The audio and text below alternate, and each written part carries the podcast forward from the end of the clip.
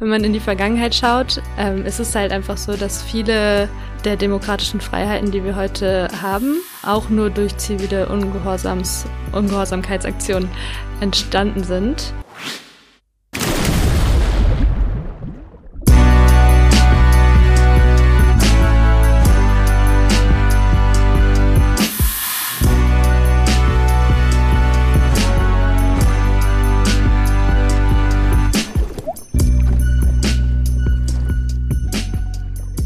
Hallo und herzlich willkommen zu einer neuen Folge Sturm und Tatendrang, der Podcast zum Umdenken und Mitgestalten. Heute gibt's eine neue Folge und ich habe Imke zu Gast.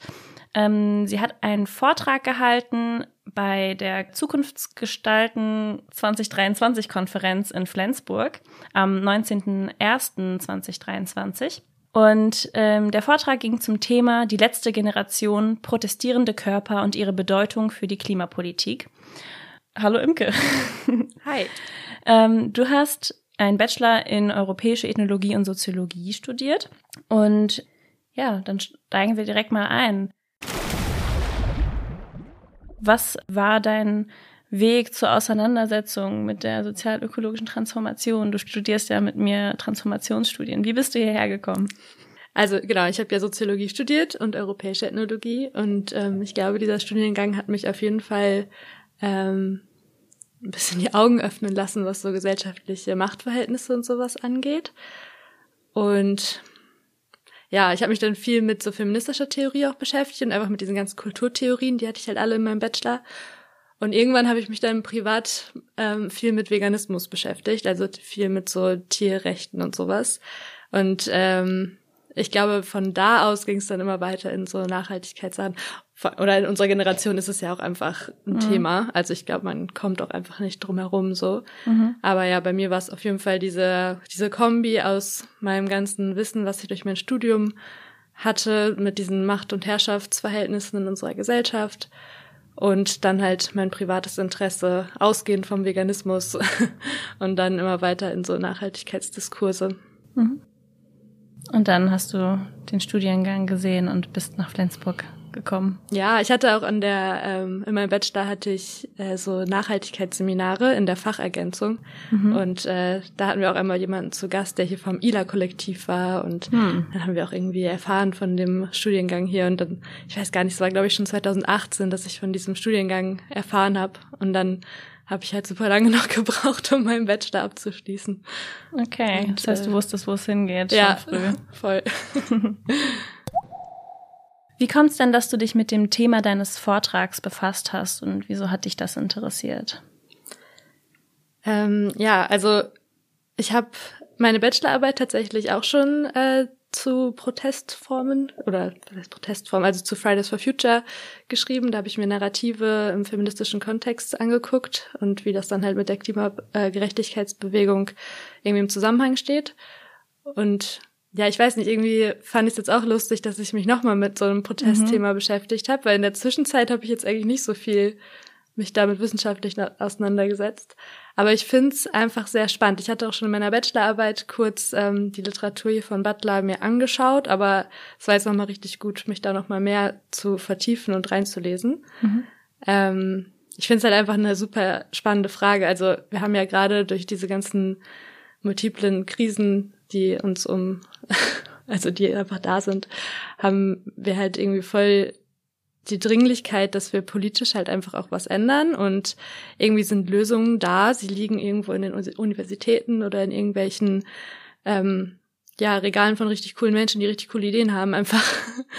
Und die Frage ist halt, wie können wir das politisch halt auch dann etablieren? Und ich finde da diese sozialen Bewegungen einfach sehr interessant. Wenn man auch in die Geschichte guckt, gab es ja einfach also viele, viele soziale Umbrüche, die uns heute sehr zugutekommen, also mhm. Frauenbewegung zum Beispiel oder auch ähm, ja die Proteste gegen Sklaverei. Das haben wir auch nur zivilen Ungehorsam und sozialen Bewegungen zu verdanken.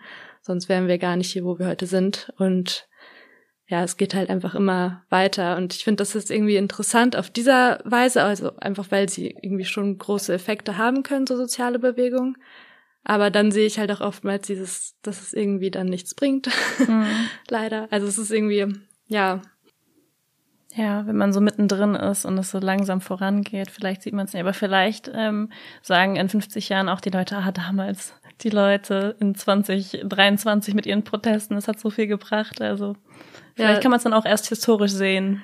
Wahrscheinlich ist das so der Fall. Vielleicht war das damals auch so, dass man irgendwie das Gefühl hatte, es bringt nichts. Mhm. Und irgendwann kam dann nach 10, 15, 20 ja. Jahren oder so der Durchbruch. Und ein Glück sind die Leute trotzdem jedes Mal auf die Straße gegangen, auch wenn sie vielleicht das Gefühl hatten, es bringt nicht so viel. Ja, total. Ja, ja wie schön, dass mhm. du gerade noch so mit dem historischen Blick auch die Relevanz von so Protesten noch hervorgehoben hast. Und du hast eben gerade schon Butler genannt. Ähm, dein Vortrag basiert ja zum größten Teil auf Theorien von Butler. Wie hast du da so die Connection gesehen oder wie, wieso hast du dich auf, ähm, auf ihre Literatur bezogen? Ja, genau. Also ich habe mir das Buch von Judith Butler Anmerkung zu einer performativen Theorie der Versammlung vor allem angeguckt und zusätzlich, weil ich ja auch die Performativität-Theorie, Performativitätstheorie der äh, von Butler erkläre, habe ich mir auch noch mal ihr Werk Körper von Gericht, nein, Körper von Gewicht von 1997 angeschaut und vor allem auch von ähm, Paula Irene Villa ein Buch über Judith Butler, weil sie das sehr gut erklärt. Okay. Judith Butler ja manchmal auch ein bisschen kompliziert ist. Mhm. Also sie schreibt einfach, finde ich schon sehr schön, aber es ist nicht so gut strukturiert, also doch ist schon gut strukturiert, aber nicht so wenn man jetzt richtig etwas verstehen will und lernen mhm. will, dann musste man sich sehr lange damit beschäftigen und alles irgendwie lesen.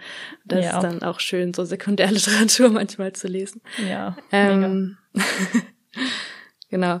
Äh, und ich habe mich damit beschäftigt, weil es in dieser oder also ich fand es halt interessant, dass es bei ihr um diese Körperlichkeit bei Protesten geht und sie beschäftigt sich halt vor allem mit so Bewegungen, bei denen es um Besetzungen ging. Also zum Beispiel die Gezi, also im Gezi-Park in Istanbul die Proteste, wo sie halt, weiß ich gar nicht für wie lange, auf jeden Fall über eine lange Zeit diesen Park besetzt haben und da ja auch dann voll gegen vorgegangen wurde. Oder auch die Besetzung des Tahrir-Platzes in ähm, Kairo und die Occupy-Bewegung. Das sind also in Occupy Wall Street-Bewegung in mhm. New York.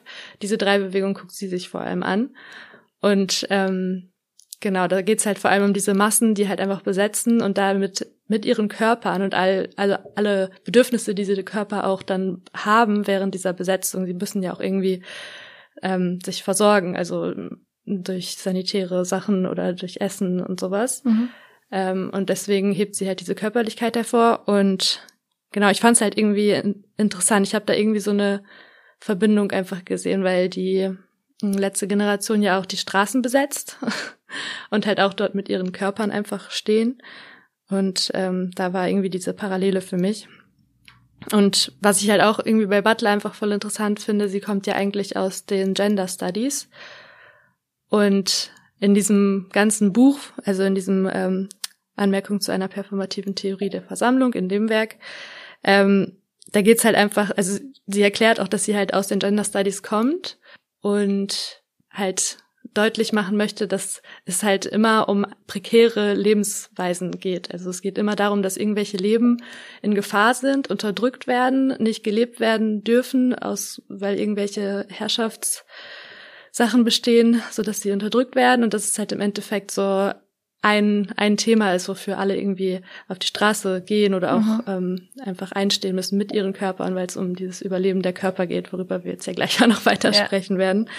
Und ähm, diesen, diese Verbindung finde ich einfach spannend, dass halt irgendwie dann noch alles zusammenhängt. Ja. Ja. Cool. Da freue ich mich, wenn wir da gleich tiefer reingehen. Vielleicht einmal kurz ähm, nochmal den Kontext zur letzten Generation. Ähm, warum hast du dir gerade diese Gruppe oder diese soziale, diese relativ junge soziale Bewegung quasi vorgeknüpft für deinen Vortrag? Warum findest du sie so relevant? Ähm, ich finde sie gerade sehr relevant, weil es ähm, ein sehr radikaler Protest gerade in der Klimagerechtigkeitsbewegung ist. Ich würde sagen, Ende Gelände ist auch schon sehr radikal, war aber, also, oder, also es ist so, ich glaube, oftmals hat man sich an viele Sachen schon gewöhnt, was die Klimagerechtigkeitsbewegung angeht. Auch zum mhm. Beispiel Greenpeace haben auch früher in den 80ern oder so haben die echt auch dolle Sachen gemacht teilweise oder machen sie auch immer noch. Ähm, aber irgendwie sind viele Menschen schon dran gewöhnt, wenn da dann irgendwelche großen Sachen sind.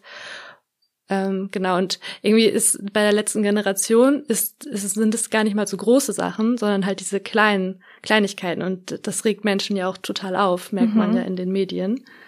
Und das, Spannend, dass es so eine Steigerung quasi gab, auch in einem Aufruhr und dabei sind das so kleine Sachen, die passieren. Ja, das, also das muss man sich halt, also irgendwie auch logisch, ne, weil, mhm. weiß ich nicht, wenn jetzt Ende Gelände in Wald besetzt, das juckt halt die meisten Menschen nicht, weil denen, die gehen vielleicht eh nicht in die, in den Wald, sondern fahren halt eigentlich auf der Straße. Ja. Und die letzte Generation setzt sich halt auf die Straße und nicht in den. Wald, so nach dem Motto. Und ich finde es halt irgendwie schon spannend, dass das irgendwie dann zu, also mehr Aufruhr, für mehr Aufruhr sorgt. Mhm. Ähm, ja, und einfach so in diesen Alltag geht. Und es ist ja gerade auch einfach voll im, ähm, im Diskurs, im medialen Diskurs. Ja. Und genau, also ich habe mich ja noch mal mehr dann mit, äh, mit der ganzen Geschichte der letzten Generation beschäftigt. Und wie die angefangen haben, ist halt dann auch interessant. Und dass die eigentlich jetzt schon über ein Jahr auf der Straße sind, so fast jede Woche. Mhm. Das ist ja. noch krass. Äh, an der Stelle können wir vielleicht einmal in deinen Vortrag reinhören. Da hast du zusammengefasst, ähm, wie es mit der letzten Generation losging. Seit dem 24. Januar 2022, also seit gut einem Jahr, leistet die Gruppe nun wiederholt und vielseitig gewaltfreien zivilen Widerstand und positioniert sich dabei sichtbar im öffentlichen Raum. Die Aktionen der Gruppe nahmen in den vergangenen Jahr diverse Formen an. Neben den am meisten stattfindenden Straßenblockaden äh, fanden die Aktionen, äh, fanden auch Aktionen statt wie äh, das Kleben an Kunstwerke in Museen, das Blockieren von Flughäfen, das Abdrehen von Ölpipelines, das Hängen von sogenannten Denkzetteln an Banken und Regierungsgebäude oder auch die Störung von Sportveranstaltungen. Das ist äh, nur ein kleiner Einblick von den ganzen Aktionen, die wir im letzten Jahr gemacht haben. Ein größeres Bild kann man sich auf dem Presseblog der letzten Generation einholen. Das war eine gute Zusammenfassung äh, von den Aktionen der letzten Generation, ähm, die Sie seit Anfang letzten Jahres gemacht haben. Kannst du vielleicht noch ein bisschen was zu dem Kontext sagen? Also äh, wieso das alles passiert quasi?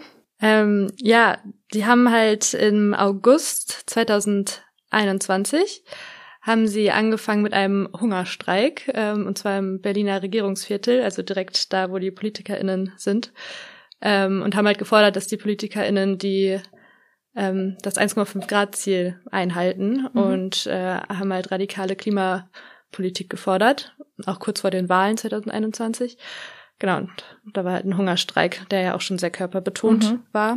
Und diese Aktionen stehen halt auch immer mit äh, bestimmten konkreten Forderungen, im, also in der Öffentlichkeit. Also sie fordern jetzt gerade bei den Straßenprotesten, fordern sie immer ein äh, 9-Euro-Ticket für den Nahverkehr und ein Tempolimit auf 100 kmh auf den Autobahnen.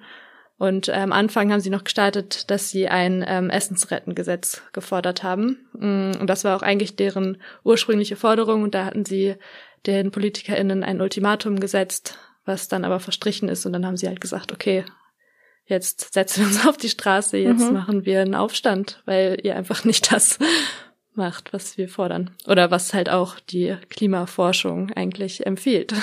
Okay, das heißt, ähm, das erste, der Hungerstreik war ihr erster Protest, ähm, der auch schon, also finde ich sehr krass ist, in Hungerstreik zu gehen. Ja. Und das hat dann anscheinend nicht gereicht und dann, das war dann quasi der Anschluss dafür, wirklich das Alltagsgeschehen anzufangen zu stören.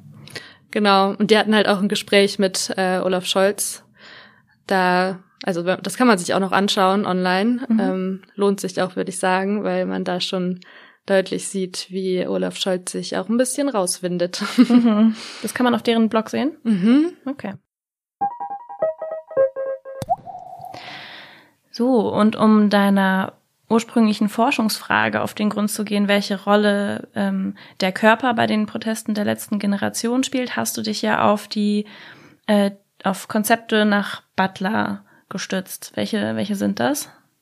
Äh, genau, das ist halt einmal die Theorie zur Performativität mhm. und ähm, ja davon ausgehend dann halt in dem Buch, worüber wir vorhin schon gesprochen haben, ähm, da ging es halt dann um gefährdetes Leben, um prekäre Lebensumstände, in denen wir alle leben eigentlich und eben dann um Interdependenz und Vulnerabilität. Alright, dann nutzen wir die Gelegenheit äh, und hören einmal in deinen Vortrag rein, was du zu Performativität gesagt hast. Äh, bevor ich jetzt weiter auf die Aktion der letzten Generation eingehe, möchte ich zunächst den Begriff der Performativität erläutern. Der Begriff äh, wurde von der US-amerikanischen Philosophin Judith Butler äh, in den 1990er Jahren in den Fokus der Geisteswissenschaften ähm, gebracht. Butler bezieht sich dabei auf die Sprechakttheorie des Sprachwissenschaftlers John L. Austin. Laut dieser stellen manche Spre Sprechakte performative Äußerungen dar. Das heißt, dass performative Sprechakte auch Handlungen äh, als Handlung selbst zu verstehen sind. Ähm, das, was benannt wird, entsteht in seiner sozialen Bedeutung also erst eben dadurch, dass es benannt wird. Performative Sprechakte konstituieren oder erschaffen dadurch die soziale Wirklichkeit. Entscheidend bei Austin, dass ein Sprechakt performativ wirkt, ist, dass dieser durch gesellschaftliche Konvention äh, legitimiert ist. Das bedeutet, dass er kulturell und sozial fest verankert sein muss. Außerdem muss dieser performative Sprechakt wiederholt performt werden. Die sprachliche Performativität ist also äh, eine ständig wiederholende und zitierende Praxis. Performative Sprechakte sind aber auch davon abhängig, plural wiederholt performt zu werden und sind dadurch niemals final gesetzt oder äh, unveränderbar. Performative Sprechakte sind also sozial aushandelbar und damit politisch. Die, äh, diese Sprechakte können die soziale Wirklichkeit also aufgrund dieser performativen Kraft ebenso gut verändern, weil sie eben aushandelbar sind. Butler denkt die Performativität in weiteren Überlegungen über diesen Sprechakt hinaus. Allein der menschliche Körper besitzt eine performative Kraft, unabhängig davon, ob er einen Sprechakt ausführt oder nicht. Der Körper konstituiert also die soziale Wirklichkeit, allein dadurch, wie, aber auch wo und wann dieser erscheint. Okay, was habe ich jetzt über Performativität gelernt? Ich versuche das mal zusammenzufassen. Also, Performativität von einem Sprechakt ist, wenn allein die Tatsache, dass ich etwas sage, quasi die Bedeutung dessen ausmacht. Und dass es dann quasi sozial, also im sozialen Zusammenhang auf einmal steht und das dann andere noch soziale Implikationen hat. Sowas wie, ich beschließe jetzt, dass diese Platte mit vier Beinen Tisch heißt.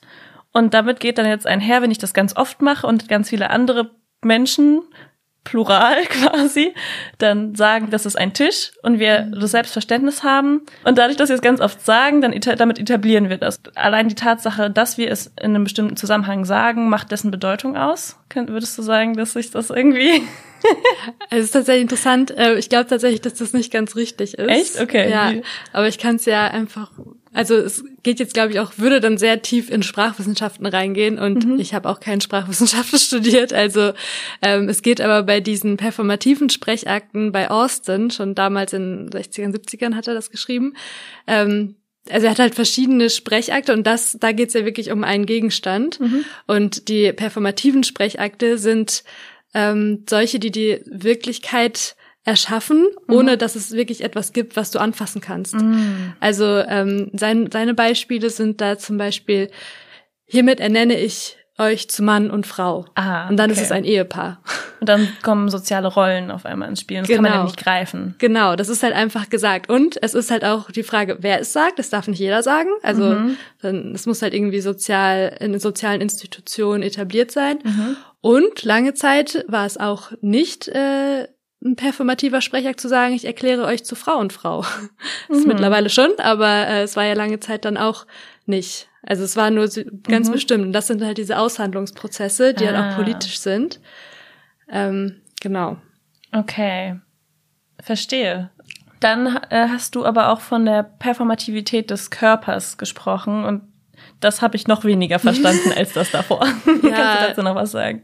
Genau. Da ist es, glaube ich, schon am einfachsten, da mit dem Beispiel vom Butler einfach ranzugehen, weil ähm, Judith Butler nimmt dann ja diese Sprechakttheorie von Austin und wendet das auf Gender Studies an. Und bei ihr ist es halt dann so, dass dieser performative Sprechakt, also dieses mhm. bei Austin, ich ernenne euch zu Mann und Frau, ist halt auch dieses ähm, bei der Geburt eines Kindes zu sagen, es ist ein Mädchen. Mhm. Damit wird dann das Geschlecht oder dieses soziale Konstrukt Geschlecht wird dann ähm, konstruiert. Also es wird dann mit dieser Aussage folgen dann bestimmte soziale Rollen und mhm. Normen und so dass halt ein Mädchen zu sein nicht einfach ähm, von Natur aus irgendwie so und so gegeben ist, sondern halt sozial konstruiert. Und mhm. durch diese Aussage, dass es überhaupt gesagt wird, entwickeln sich dann halt die Kinder auch ähm, in einer bestimmten Weise, mhm. als wenn man einfach gesagt hätte, das ist ein Kind. Mhm. Zum Beispiel. Und wie Weil, wirkt sich das auf den Körper aus? Genau, auf den Körper wirkt es sich dann so aus, ähm, das denkt dann Judith Butler halt weiter, dass es eben nicht nur diese ähm, Sprechakte sind, sondern auch ähm, also die so Verhaltensweisen von Körpern, die eben auch diese Performativität, die die soziale Wirklichkeit erschafft, ähm, weitertragen. Also ja bestimmte Verhaltensformen, wie wie du dich bewegst mhm. als Mädchen dann mhm. vielleicht, mhm. du bewegst dich dann anders als ein Junge und das halt nicht unbedingt aus natürlichen Gegebenheiten, sondern weil du es in der Sozialisation so erlernt hast. Mhm. Du hast gelernt, äh, du läufst nicht breitbeinig und so weiter. Ja, und äh, damit ähm, erschaffst du ja erst die das, was es dann bedeutet, ein Mädchen zu sein. Mhm. Also es sind ja dann diese Aushandlungsprozesse. Also mit breiten Beinen zu laufen oder zu sitzen, ist halt dann nicht das Mädchen. Wir sind ja heute jetzt ein bisschen weiter. Also Judith Butler hat ja in den 90ern ihre Bücher geschrieben und schon viel früher auch drüber nachgedacht.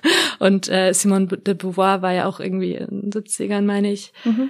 Äh, wir sind ja heute, was die Frauenbewegung angeht und so Gender-Kram angeht, sind wir ja schon viel weiter. Aber das Ein sind halt so, ja genau. Aber das sind ja so die Basics, worauf das alles beruht. Okay.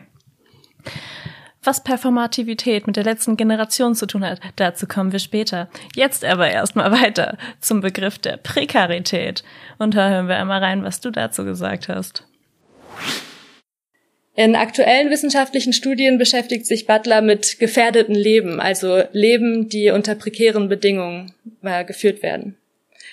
Ihr Ausgangspunkt dabei waren die Leben von sexuellen und geschlechtlichen Minderheiten, die um politische Anerkennung kämpften Ihre, ihre Überlegung haben sie dann weiter zu der Frage der Allianz zwischen sozialen Bewegungen geführt, also den Verbindungen zwischen Gruppen, die alle von prekären Bedingungen betroffen sind. In ihrem Buch Anmerkung zu einer performativen Theorie der Versammlung von 2018, auf das ich mich jetzt im Folgenden weiter beziehen werde, ähm, geht sie darauf ein, welche performative Kraft die versammelten, also pluralen, gefährdeten Körper besitzen, wenn sie gemeinsam gegen diese Prekarität vorgehen. Butler schreibt dazu, es gibt Arten, die Prekarität auszudrücken und zu demonstrieren, für die verkörpertes Handeln äußerst wichtig ist und Formen der Ausdrucksfreiheit, die eigentlich zur öffentlichen Versammlung gehören. Also ich kann mir jetzt irgendwie vorstellen, was Prekarität bedeutet, aber kannst du vielleicht noch ähm, einmal sagen, was prekäre Lebensbedingungen sind und was quasi ein, lebbares Leben bedeutet, so für, für, für uns? Oder was das so bedeutet im Kontext unserer Gesellschaft. Ja, also prekäre Bedingungen oder Leben unter prekären Bedingungen sind halt immer Leben, die ähm, unterdrückt werden, also wo Menschen einfach in ihrer Auslebung ihrer selbst was auch immer das dann bedeutet, ähm, unterdrückt werden und eben nicht frei, es ist sehr, was sehr philosophisches so und man ist halt auch auf dieser ganzen Welt ist man eigentlich sehr privilegiert, wenn man überhaupt frei entscheiden kann und frei mhm. leben kann. In den meisten Ländern ist es ja nicht so. Also die meisten, in den meisten Ländern sind es einfach prekäre Bedingungen mhm. und ähm, kann man das auch anwenden, sowas wie auf ähm, freie, freien Ausdruck von Gender-Identitäten oder so? Genau. Mhm. Also das ist ja in vielen, vielen Ländern ähm, ist halt einfach Todesstrafe so. Mhm. Und hier in Deutschland kann man, also man kann auch schon nach Deutschland gucken. Also es ist ja auch eigentlich prekär, wenn du hier ähm, äh, eine Transidentität hast und du da einfach deinen Namen nicht ändern darfst. Ja. So, du hast dann einfach diesen Namen, der dir halt performativ gegeben wurde mhm. äh, und darfst ihn nicht ändern. So, das ist ja auch eigentlich schon prekär, weil das sind halt psychische Belastungen, unter denen Menschen leben. Mhm. Und ein leb lebbares Leben, würde ich sagen, ist halt immer etwas, dass du deines, dein Selbst halt ausleben kannst mhm. und auch nicht befürchten musst, dass du dafür bestraft wirst in irgendeiner Weise. Und auch, hat es dann auch was mit so Zugang, ähm, gleichberechtigten Zugang zu Angeboten von zum Beispiel Gesundheitsdienstleistungen zu tun und ähm, also ich denke da zum Beispiel daran, dass viele Minderheiten schlechteren Zugang zu solchen Dienstleistungen haben oder dass zum Beispiel die Medizin hauptsächlich auf Männer ausgerichtet ist und nicht auf Frauen. Und das ist, ist dann so, dass quasi Frauen und andere äh, Geschlechteridentitäten, die nicht Cis-Männer sind, ähm, dann irgendwie das quasi auch eine prekäre Lebensbedingung ist, dass sie einen schlechteren Zugang zu sowas haben? Auf jeden Fall, ja. Okay. Und genau, dann geht's halt im Endeffekt, also jetzt nochmal auch auf, das haben wir ja gerade schon gehört, dass es halt um diese pluralen Körper geht, also um diese Verbindungen dann auch zwischen diesen ganzen Leben, die bedroht sind, in welcher mhm. Form auch immer. Und das, also Judith Butler setzt sich halt dafür ein in ihrem Buch oder in ihrem, in ihrer Philosophie, dass sich halt all diese Leben, die gefährdet sind, auf welche Art auch immer, zusammentun und gemeinsam halt gegen diese Unterdrückungsmechanismen mhm. ähm, ja, kämpfen. Dann hören wir einmal, äh, was du zu Interdependenz und Vulnerabilität gesagt hast. Interdependenz ist die Abhängigkeit des Menschen zu anderen Menschen und zu seiner materiellen Umgebung. Die materielle Umgebung meint die natürliche Umwelt wie auch nichtmenschliche Tiere und Technologien. Menschen sind auf ein Unterstützungssystem angewiesen, wie Butler es nennt. Diese Interdependenz fordert auch eine Politik, die das verkörperte Leben sozial und institutionell unterstützt. Aufgrund dieser Bedingung menschlichen Lebens ist der menschliche Körper vulnerabel, das heißt verwundbar. Dazu ein Zitat von Butler. Indem wir sagen, dass wir alle verwundbare Wesen sind, unterstreichen wir unsere radikale Abhängigkeit nicht nur von anderen, sondern auch von einer Welt, die uns erhält und die zu erhalten ist. Dies hat Auswirkungen darauf, wie wir uns begreifen, als von Anfang an mit anderen verbundene, aber auch auf den eigenen Fortbestand bedachte Wesen deren Erhalt gefährdet oder gefördert werden kann, je nachdem, ob die sozialen, ökonomischen und politischen Strukturen ausreichende Unterstützung für ein lebbares Leben bieten. Also heißt das jetzt, dass ähm, der Mensch an sich, also alle Menschen ähm, interdependent sind, das heißt von ihrer Umwelt abhängig fürs Überleben ähm, und auch fürs gute Leben und Überleben und dass quasi Regierungen dann die Aufgabe zukommt, die richtigen Bedingungen dafür herzustellen. Ähm, und weil auch der Mensch eben durch diese Interdependenz vulnerabel, das heißt angreifbar ist und wenn es nicht die richtigen Bedingungen gibt, dann ist er gefährdet. Ja. yes, okay, cool. Dann ähm, ja, wie würdest du denn ähm, einschätzen im Hinblick auf die eingangs gestellte Problemstellung, dass wir eben vor dieser Klimakrise stehen, wie wir das als Weltgemeinschaft gerade handeln im Hinblick auf diese Interdependenz? Also politisch gesehen wird halt meiner Auffassung nach nicht nach Interdependenz und Vulnerabilität gehandelt. Und das sind aber nun mal die Grundbedingungen des Lebens. Ähm, also es wird nicht so gehandelt, dass der Körper an sich, ähm, der halt abhängig ist von seiner Umgebung, von ja, von seiner Umgebung, genau. Ähm, und eben verwundbar ist und nicht einfach alles aushalten kann, sondern er braucht halt einfach, er muss seine Grundbedürfnisse quasi erfüllt bekommen.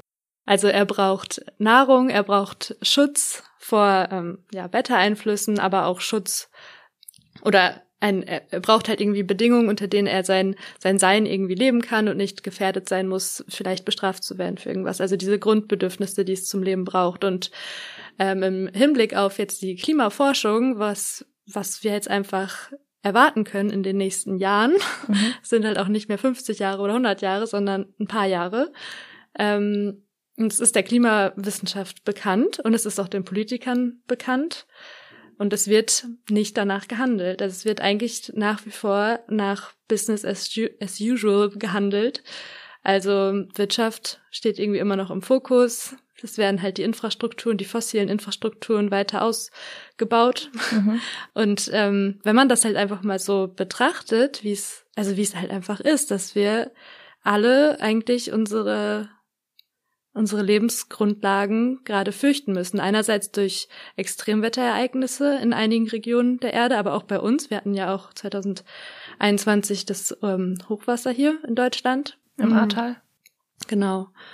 Ähm, also Extremwetter sind auch hier, nicht nur äh, am Äquator, wo es halt zu heiß sein wird zum Beispiel. Mhm. Ähm, und halt auch die sozialen Folgen, die durch diese Klimaveränderungen entstehen werden. Also es werden, Menschen werden um Ressourcen kämpfen und ähm, Menschen werden fliehen und die Länder, in die Menschen halt fliehen werden, da werden rechte Bewegungen erstarken und ja, wir sind halt einfach alle gefährdet. Ja. Das ist halt einfach so der Punkt. Und die Politik handelt gerade eigentlich nicht so, dass der Körper im Mittelpunkt steht. Also der Körper mit seinen Grundbedürfnissen. Das, der steht einfach nicht im Mittelpunkt der Politik. Und das ist wahrscheinlich genau die Motivation der letzten Generation. Genau. Dann hören wir doch jetzt vielleicht einmal in deine zentrale These deines Vortrags ähm, über die Rolle des Körpers bei der letzten Generation. Meine These lautet nun, dass die Aktionen der letzten Generation eine performative Kraft im Feld der Politik besitzen, weil sie als plurale Körper öffentlich ein lebbares Leben fordern. Hier fallen ja schon die Begriffe, die wir eingeführt haben mit Butler. Dann hören wir uns einmal an, was du dazu gesagt hast, was die Forderungen der letzten Generation konkret mit der, mit dem Körper zu tun haben. Den Aktivistinnen geht es um das Recht, am Leben zu bleiben und darüber hinaus ein lebbares Leben zu führen. Die letzte Generation kreidet der Regierung an, keine ausreichende Unterstützung für ein lebbares Leben zu geben und fordert eine radikale Veränderung. Meines Erachtens nach stellen die Aktionen der letzten Generation zur Debatte, ob wir unsere Vorstellungen des öffentlichen Raums revidieren müssen, um den Formen der Allianz und der Solidarität Rechnung zu tragen, wie Butler es auch bezüglich der von ihr betrachteten sozialen Bewegung fragt. Der Körper spielt bei den Aktionen eine entscheidende Rolle, weil er eben nicht einfach als Instrument für irgendeine politische Forderung steht. Die pluralen Körper auf der Straße fordern, dass eben diese Körper zum zentralen Gegenstand der Politik werden, sodass seine Grundbedürfnisse nach Schutz, Nahrung und Obdach sichergestellt werden. Mit dem, was wir gerade gehört haben und was wir vorher auch schon besprochen haben, wird, glaube ich, recht klar, welche Rolle äh, der Körper bei den Forderungen der letzten Generation hat. Also, dass sie fordern, dass Regierungen die richtigen Bedingungen herstellen für ein lebbares Leben. Und jetzt hören wir rein, was du dazu gesagt hast, welche Rolle der Körper bei der, bei der Protestform äh, der letzten Generation hat. Die Aktionen der letzten Generation sind äußerst körperbetont. Ohne Frage war der Hungerstreik im August 2021, ja, da war der Körper einfach ein zentrales Medium des Protests. Und auch bei den Blockaden von Straßen oder Flughafen, Häfen, sind es plurale Körper, die sich in den Weg stellen und die primäre Störung auslösen. Nicht etwa die Aussagen, die auf den Bannern stehen oder halt gerufen oder getwittert werden. Das Festkleben auf die Straße oder an Kunstwerke verstärkt die Körperlichkeit der Aktion nochmal mehr, indem sie die Verharrung des Körpers an diesem Ort betonen. Es ist eben genau diese Körperlichkeit des Protests, die die performative Kraft ausmacht. Nehmen wir das Beispiel der Aktion, bei denen Straßen blockiert werden.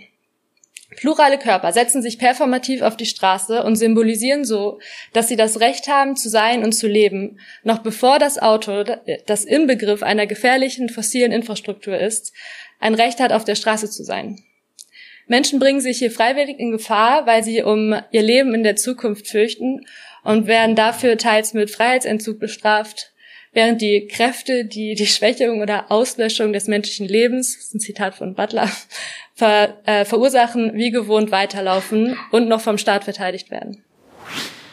Mega spannend. Ähm, kannst du vielleicht aber noch die ganzen Begriffe Performativität, äh, Interdependenz, Vulnerabilität, Prekarität in dem Kontext, wie du es auch eben erklärst, aber vielleicht nochmal in einfacheren Worten irgendwie in den Zusammenhang bringen mit der letzten Generation?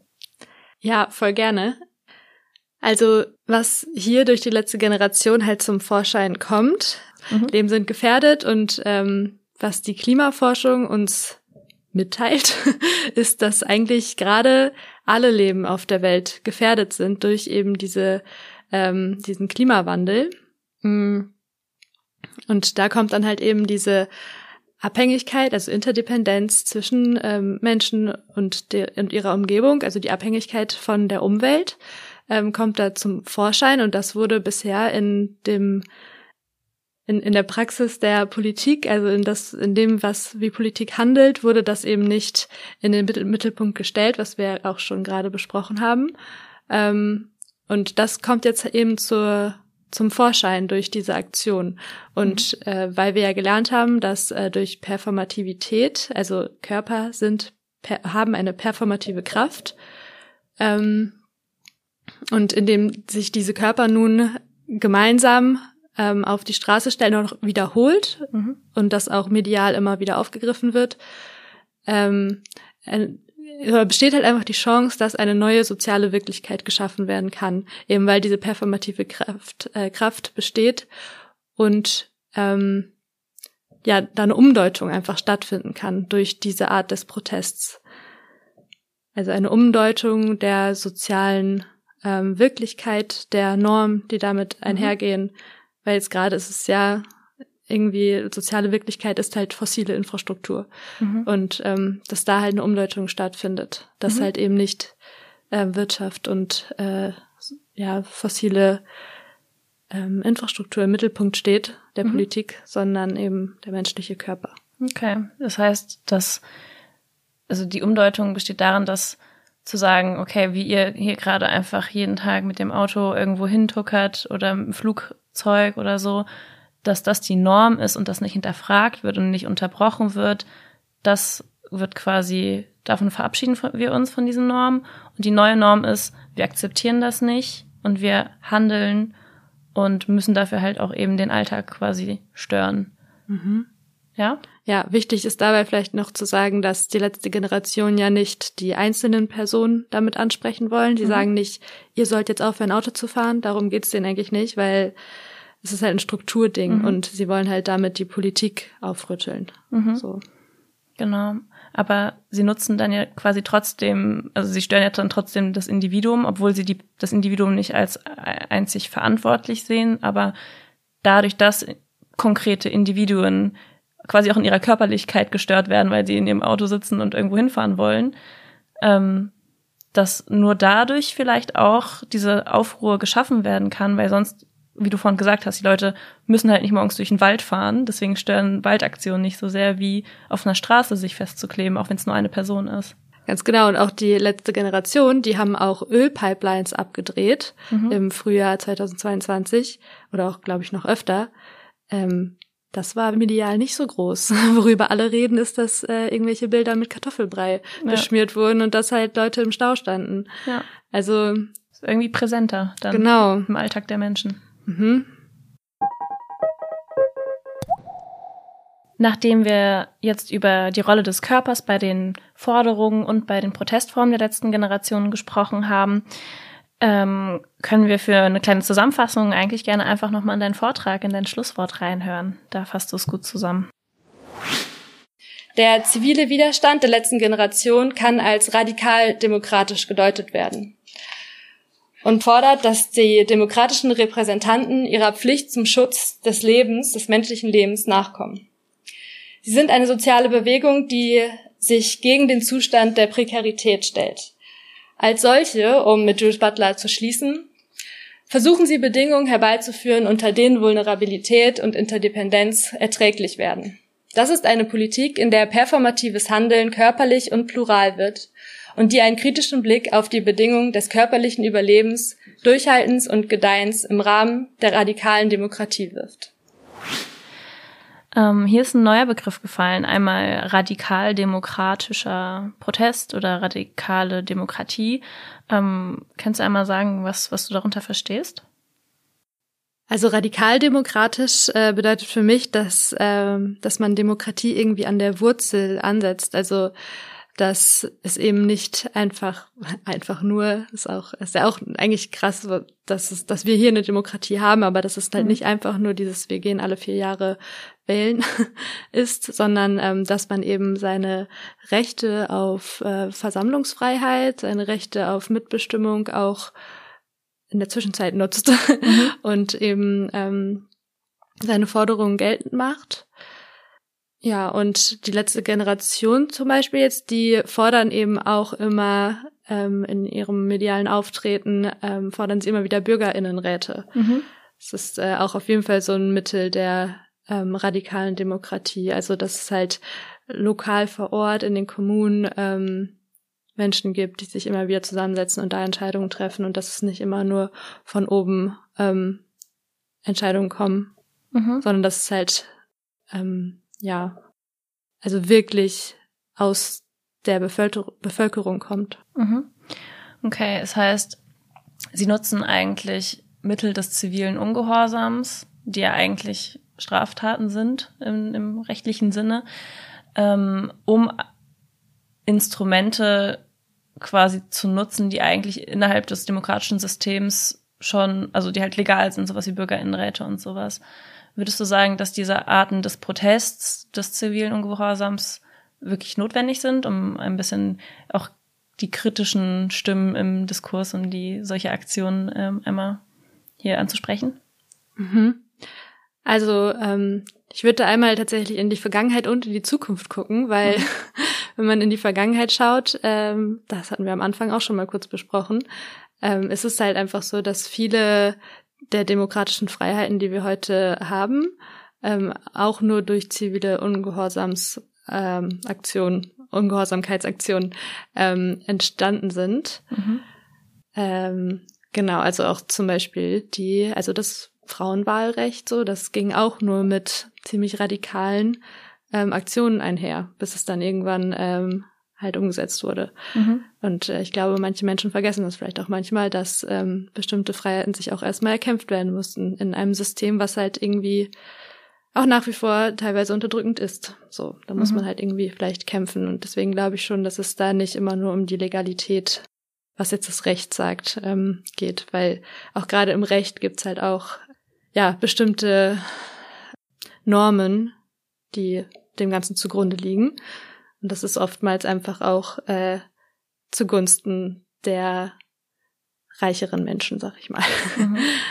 Und ich erinnere mich, am Anfang hattest du ja auch gesagt, dass die großen Aktionen ähm, von Greenpeace oder sowas sich auch immer weiter normalisiert haben. Es ist ja mittlerweile auch normal, dass sich jeden Freitag ganz, ganz, ganz viele Menschen zusammenfinden für die Fridays for Future Bewegung und im Endeffekt wurde es nun so normalisiert, dass, dass es kein großer Aufruhr mehr ist und dass es deshalb vielleicht etwas braucht, was über diesen, äh, über normale, in Anführungsstrichen, Proteste hinausgeht, so dass sich Menschen irgendwo festkleben und so. Also, dass es schon dann notwendig ist.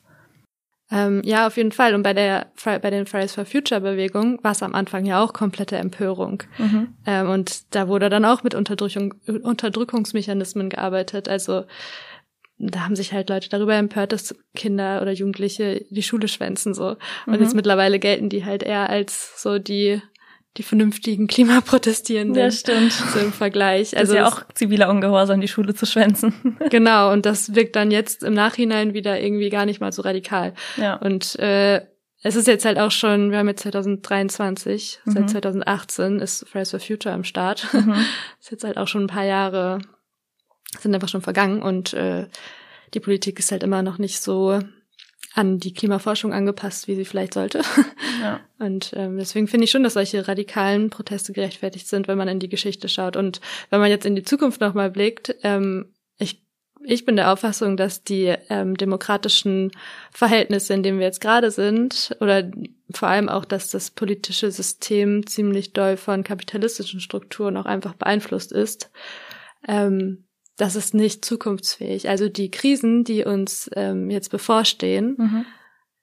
die werden wir damit nicht bewältigen können, glaube ich. Und deswegen ist es auch in diesem Sinne sinnvoll, Basis, äh, nicht Basis, radikal demokratisch, mhm. ähm, da eine Veränderung stattfinden zu lassen und ja. dafür auf die Straße zu gehen. Ein bisschen aus dem System auszubrechen, das ja die Grundlage auch für ähm, ja, die Umweltzerstörung ist.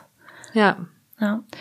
Und ähm, was ich auch oft höre, ist dann so eine Kritik, ja, solche radikalen Maßnahmen, zum Beispiel auch wie in Lützerath, dieses Tunnelgraben und so weiter, ähm, oder sich auf die Straße kleben oder ein Bild mit Kartoffelbrei bewerfen, dass das der Anschlussfähigkeit der Klimabewegung schaden würde. Hm, hast du da Gedanken zu, ob das ob das so für dich stimmt oder eben nicht? Ähm, also ehrlich gesagt mag das schon sein, dass einige sich davon abgeschreckt fühlen.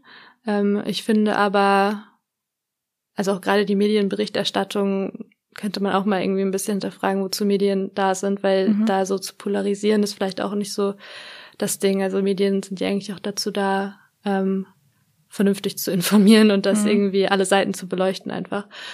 Ähm, und ich finde irgendwie, man kann das auch auf zwei Ebenen betrachten. Es geht ja einmal um die Sache an sich und einmal die Protestform. Ja. Ähm, wir haben das ja auch gerade in unserem Gespräch so aufgeteilt tatsächlich. Mhm. Und bei der Sache an sich kann man zustimmen vielleicht und trotzdem die Protestform nicht gut finden. Und ähm, dann ist es auch ganz, ganz wichtig, noch andere Dinge zu tun. Also wir waren halt noch nie an dem Punkt und sind jetzt, sollten wir, wenn wir irgendwann mal an dem Punkt waren, was wir glaube ich aber nicht waren, ähm, sind wir jetzt auf jeden Fall darüber hinaus, dass irgendwie eine einzige Lösung oder eine einzige Strategie irgendwie was bringt, sondern es ist halt immer ähm, so eine so ein Mix aus vielen verschiedenen Strategien. Mhm. Und deswegen kann man sich ja für die Sache einsetzen und dann was anderes machen. Voll. Und es ist ja auch kein Aufruf dafür, äh, dass alle Menschen sich jetzt an eine Straße kleben sollen. Es ist ja auch hauptsächlich dafür da, um die Aufmerksamkeit nochmal auf das Thema und auf die Dringlichkeit von Klimaaktionen ähm, zu lenken. Und was ich auch schon mal gehört habe als Ansatz der Erklärung oder der Sinnhaftigkeit ist, ähm, es es braucht radikale Aktionen in einem Feld, damit die, die quasi Moderator für dieselbe Sache kämpfen, an den Verhandlungstisch mit eingeladen werden. Das heißt, mhm. das, was am Anfang vielleicht radikal klang, sowas wie Fridays for Future, ähm, ist neben der letzten Generation jetzt mittlerweile irgendwie moderat so und mit denen spricht man dann, mhm. wenn man mhm. mit den ähm, mit denen, die halt die radikalsten Formen des Protestes machen, halt nicht sprechen möchte. Und glaube ich, eine andere Sache aus einem anderen Vortrag aus unserem ähm, von unserer Konferenz erinnere ich mich, dass das vielleicht auch eine Strategie von der letzten Generation ist, sich nicht verein, vereinnehmen zu lassen, so ähm, von Politik, von von der Wirtschaft oder sowas, dass sie also weil niemand, also weil die meisten äh, in großen Player irgendwie im System sich halt von ihnen abgrenzen möchten und das vielleicht aber auch deren, deren Kraft ausmacht, dass sie jetzt, äh, dass sie, dass Menschen sich nicht mit, dass Konzerne, Unternehmen, Politik sich nicht mit ihnen schmücken möchten, quasi mit den der letzten Generation, dass es dadurch eben nicht so ähm, schnell normalisiert wird, damit es eben weiterhin Aufruhr quasi macht. Ja, also kann ich mir auch gut vorstellen. Und vor allem die letzte Generation, die spielen ja auch gerade damit. Also sie machen das ja ganz bewusst mhm. so radikal. Ja. Und ähm, was du jetzt gerade angesprochen hast, das hat auch einen Begriff, das ist der radikale Flankeneffekt, mhm. der oftmals ähm, bei so großen sozialen Bewegungen ähm, zum Vorschein kommt. Also auch gerade bei der in der Frauenbewegung. Ähm, und jetzt halt auch eigentlich in der Klimagerechtigkeitsbewegung. Es gibt halt ähm, radikale Randgruppen so mhm. ähm, und halt diese ähm, mehrheitliche äh, moderateren mhm. Ähm, Gruppierung und sie unterstützen sich aber eigentlich gegenseitig und ja. durch diese Radikalität wird es halt schon auch immer weiter vorangetrieben und bleibt nicht irgendwie stecken und wird halt nicht vereinnahmt, was du jetzt gerade auch gesagt hast, ja. ja. Okay.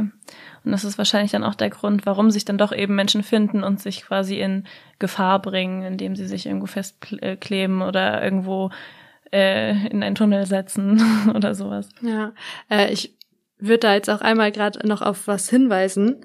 Ähm, ich würde nämlich einmal hinweisen auf den Podcast von Nachhaltig Kritisch. Mhm. Also die haben nämlich genau zu dieser Frage, muss Klimaprotest die Gesellschaft abholen, mhm. haben sie eine Folge gemacht und haben da mit dem ähm, Protest- und Friedensforscher Janis Grimm von der Freien Universität in Berlin gesprochen. Und da wird auch nochmal ganz gut über diese ganzen Themen geredet. Kann okay. man sich auch gut nochmal anhören. Mega guter Hinweis. Das packen wir auf jeden Fall in, in die Literatur.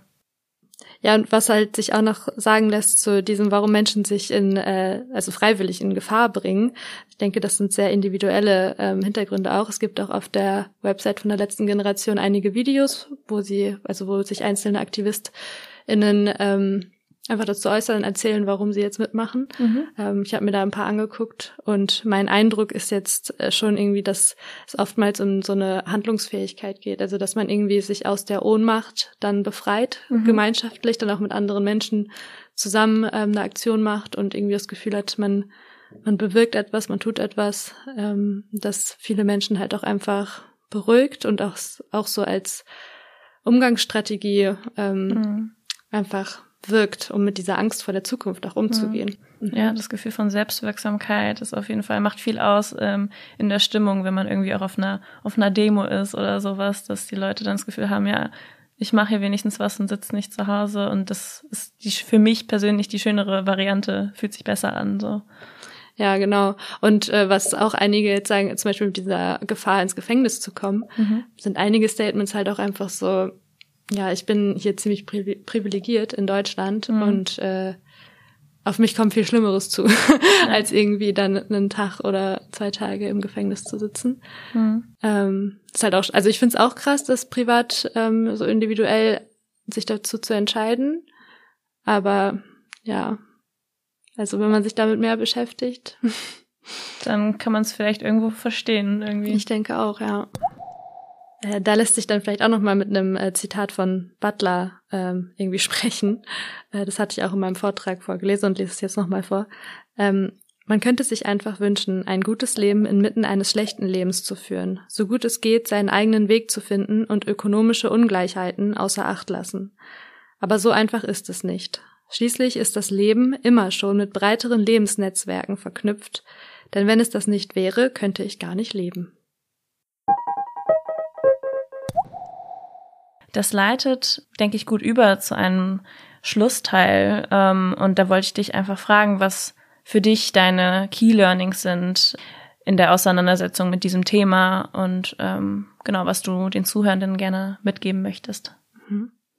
Also meine Key Learnings sind auf jeden Fall, dass, ähm, dass man eben diese Proteste in einem größeren Bild sehen muss, also in so einem gesamtgesellschaftlichen Kontext, der eben auch in die Geschichte hineinreicht und quasi auch auf die Zukunft blickt.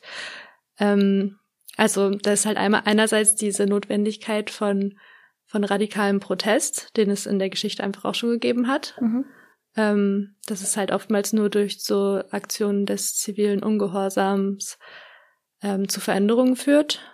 Und ja, was ich persönlich auch interessant fand, sind schon diese ähm, historischen Parallelen, die es auch einfach gab und die auch die letzte Generation immer wieder ähm, zieht. Und ja, im Endeffekt, was wir vielleicht mitnehmen können, wie wir, wie wir auch auf diese Protestform gucken, mhm. ähm, ist halt eben, dass es immer darum geht, ein also Bedingungen zu schaffen, die ein ganz äh, ein gutes Leben für alle ja bereitstellen. Dankeschön. Ja, ich habe in der äh, mit deinem Vortrag und jetzt äh, mit dieser Podcast Folge ja, ich find's mega cool dadurch das besser zu verstehen, in Kontext zu setzen, die Proteste der letzten Generationen, um, um auch im Alltag ein bisschen ähm, in den Diskussionen darüber, die es ja irgendwie an jeder Ecke gibt, ähm, da auch besser mit argumentieren zu können, warum das so relevant ist, was sie machen und dass das nicht nur einseitig ja radikal und unnötig und die Anschlussfähigkeit gefährdend ist, sondern dass das irgendwie auch seine Berechtigung hat, finde ich mega cool. Dankeschön. Ja, das war eine eine gute Stunde Podcast und ähm, ich bedanke mich recht herzlich bei dir, dass du dich bereit erklärt hast, ähm, dein Wissen und deine Arbeit äh, zu teilen mit mir, mit uns, mit, mit allen Zuhörenden. Und ähm, ich hoffe, euch da draußen hat's gefallen und meldet euch sehr gerne für Feedback, Rückfragen und alles weitere ähm, über Instagram, über unsere E-Mail-Adresse. Und ja, es hat sehr viel Spaß gemacht mit dir, Imke. Danke, dass du da warst. Ja, ich danke dir für deine tolle Vorbereitung und für die interessanten Fragen. Und ähm, ich hoffe auch, dass wir jetzt ein bisschen das aufarbeiten konnten und nochmal mehr verständlich machen konnten. Da bin ich mir ziemlich sicher. Tschüss da draußen. Tschüss.